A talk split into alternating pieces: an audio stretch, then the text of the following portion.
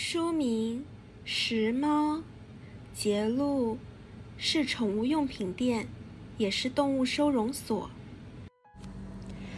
翠儿经营两间宠物用品店，她的宠物用品店有猫，而且是很多猫。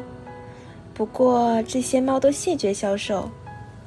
来到这里的猫，有的曾经流浪街头，有的被主人遗弃，有的由其他义工转接而来。只要还有空位，他就不问原因，全都接收。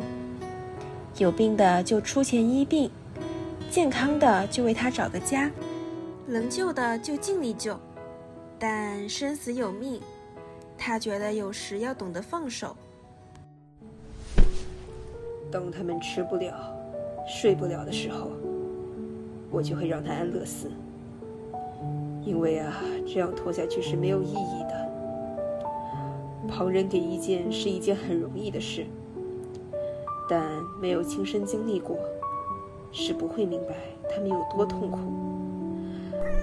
当你看到他不会动、不吃、不喝的只会呻吟，相信啊，看到的人都会不忍心他们继续受苦。过了这么多年，见过人生百态。翠儿亦建立了自己一套对待动物、领养人、弃养者的态度。最讨厌那些因为怀孕或交了新男友而弃养的人。通常呢，带猫来的也会拿出纸巾，流两滴眼泪。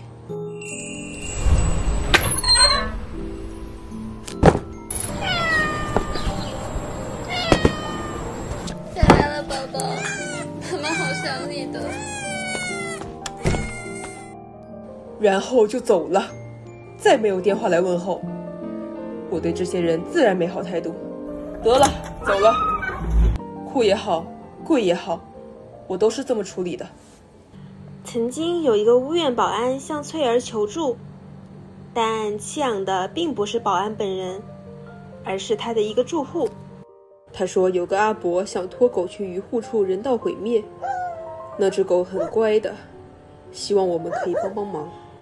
于是翠儿致电给那主人，问他为何要弃养，得出的答案竟然是：都十三岁啦，差不多了。什么叫差不多？差不多要死了呗！我气得直骂他：“阿伯，你也差不多了吧？他自己也是个老人家，为什么他会觉得？”狗老了就要人道毁灭呢？